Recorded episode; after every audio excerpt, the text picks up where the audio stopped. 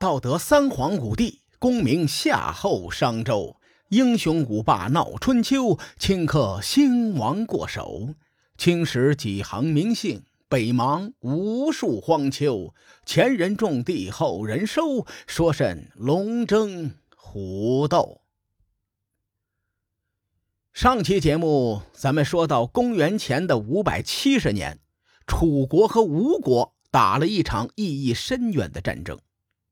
这场战争拉开了一个时代的序幕。从这一年开始啊，晋楚争霸的主旋律中加入了一个春秋后期重要的角色，这便是吴国。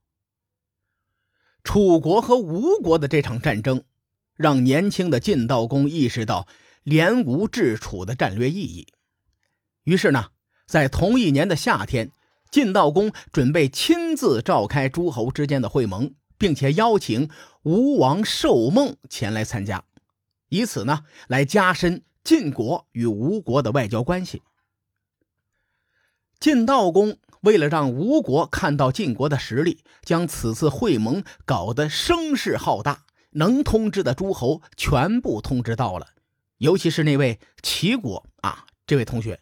更是晋悼公重点照顾的对象，因为此前两次会盟啊，齐国的表现让晋国很不满意。晋悼公担心齐国又一次掉链子，他特地派士盖到齐国邀约。士盖说：“这些年来啊，诸侯之间纷争不断呐，对外征战没有戒备，所以我们大王呢，愿与各位兄弟相见。”解决咱们之间的小摩擦，请齐国的大王务必参加。当时齐国的国君齐灵公并不想参加会盟，一说这位的谥号“灵”字，大伙肯定就明白了啊。后来呢，齐国群臣商议说：“你别看晋国的国君年纪轻轻，可这位爷是个狠角色呀，一言不合就开打。去年晋国。”给咱们带过话，敲打过咱们。这次会盟咱们不去的话，我估计他还得揍咱们。麒麟公一琢磨，也对呀，得了，我去就去吧。于是，在六月二十三日，晋国联盟下的诸侯很给面子，纷纷前往基泽参与会盟。基泽在今天河北邯郸市东北方向。这地方至今仍然有会盟的旧址，并且基泽县政府还建了一个晋侯会盟文化园，重现公元前五百七十年九国诸侯会盟的历史场景。有兴趣的小伙伴啊，路过的时候可以去看看、参观参观。在基泽会盟前夕，晋悼公为了表示重视，派人到淮水边上去迎接吴王寿梦。列位，单说这两个地名，哈，大家感觉不到这个晋悼公的诚意。我说事实啊，大伙听了就更直观了。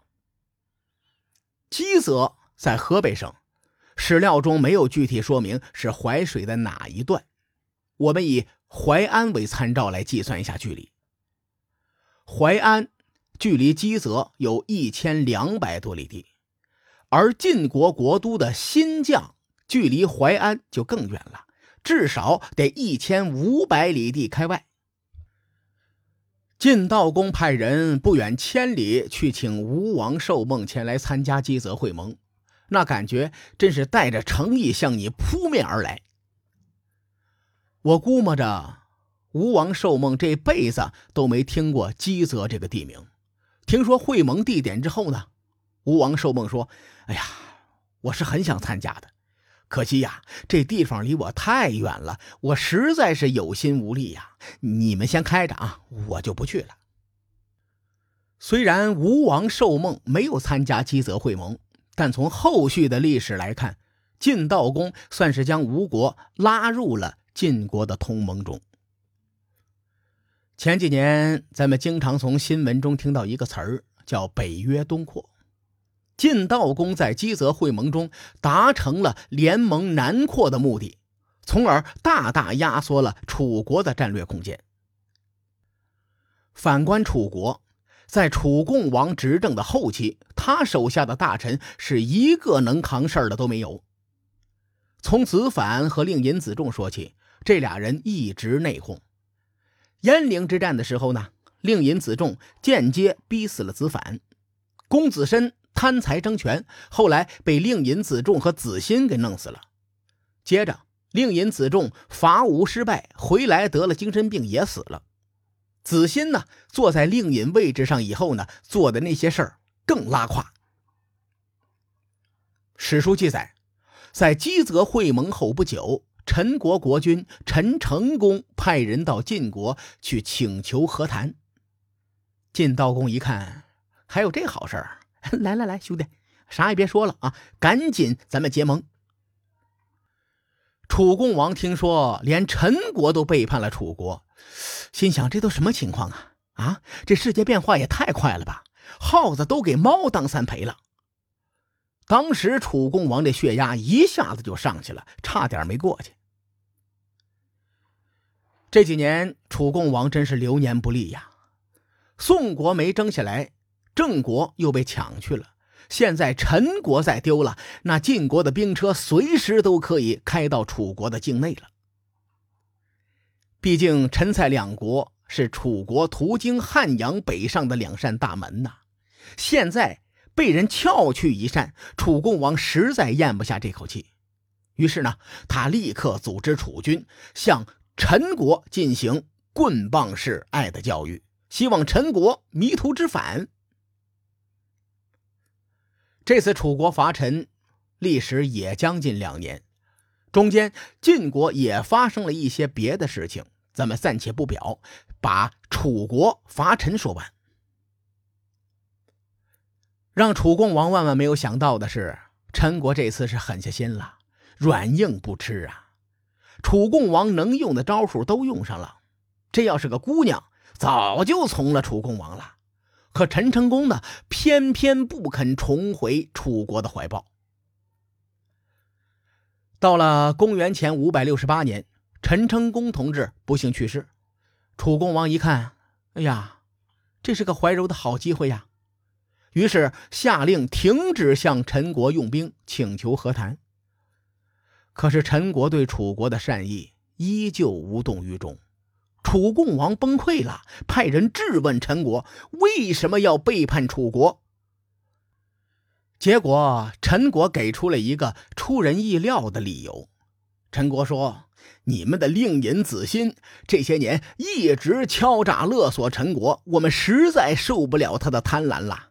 陈国虽然弱小，但好歹也是一个诸侯国呀，我不要面子吗？”楚共王这才恍然大悟啊！他得知事情真相之后，怒不可遏，立刻派人将子欣逮了起来，给宰了。说实在的，这事儿还真不能怪楚共王。如今楚国的战略形势很恶劣，郑宋倒向晋国，吴国又虎视眈眈，楚国周边地缘危机重重。这种非常时刻，令尹子欣一点大局观都没有，还在勒索陈国，导致陈国背叛，让楚国雪上加霜。楚共王杀了他，也不为过。楚国为了陈国杀死了自己的令尹，这是破天荒的头一遭啊！春秋郑重其事的将这件事记录在史书当中。《左传》对此评价说：“楚共王于事不行。”翻译过来就是楚共王在这件事情上使用的刑法不妥当。可以看出啊。《左传》对楚共王杀令尹子欣这件事情是持否定态度的。随后，《左传》给出了理由，说楚国自己没信用，楚共王自己应该对此负责，不能以杀人来解决这件事情。尽管楚共王不惜杀掉令尹挽回陈国，陈国依然没有回头。这一年九月二十三日。晋悼公联合了十三个大大小小的诸侯，再一次举行会盟，商讨出兵守卫陈国的事情。此次会盟，齐、鲁、宋、郑四个中原大国都参与其中，甚至连吴国也参与其中。楚公王一看这阵势，心里是拔凉拔凉的。现在你就是给他吃云南白药，也无法弥补他心灵上的创伤。既然事已至此，楚共王也不急于这一时，他委任新的人选做楚国的令尹，这个人叫做子囊。是楚庄王的儿子。子囊上任之后，世盖立刻察觉到大事不妙。他说：“这下陈国保不住了。令尹子囊上位，一定会改变子欣的做法。他会持续对陈国用兵。陈国靠近楚国，他们的国民整天提心吊胆的，早晚会投靠楚国。我们又没办法保全陈国。”不如放弃陈国算了。事情的发展果然如他所料，楚国后来又征讨陈国两次，最终呢，陈国迫于压力向楚国投降了。至此，陈国背叛事件才算告一段落。说到这儿啊，时间也差不多了，列位，功夫不小了，天也不早了，咱们先撤了，明天接着聊。书海沉沉浮浮，千秋功过。留与后人说。我是西域说书人介子先生。下期节目咱们继续聊春秋风雨。更多精彩内容，请搜索关注微信公众号“伯乐灯”，与更多听友交流互动。伯乐灯将定期为粉丝发放福利。愿我们的存在让您对明天更有期许。咱们后会有期。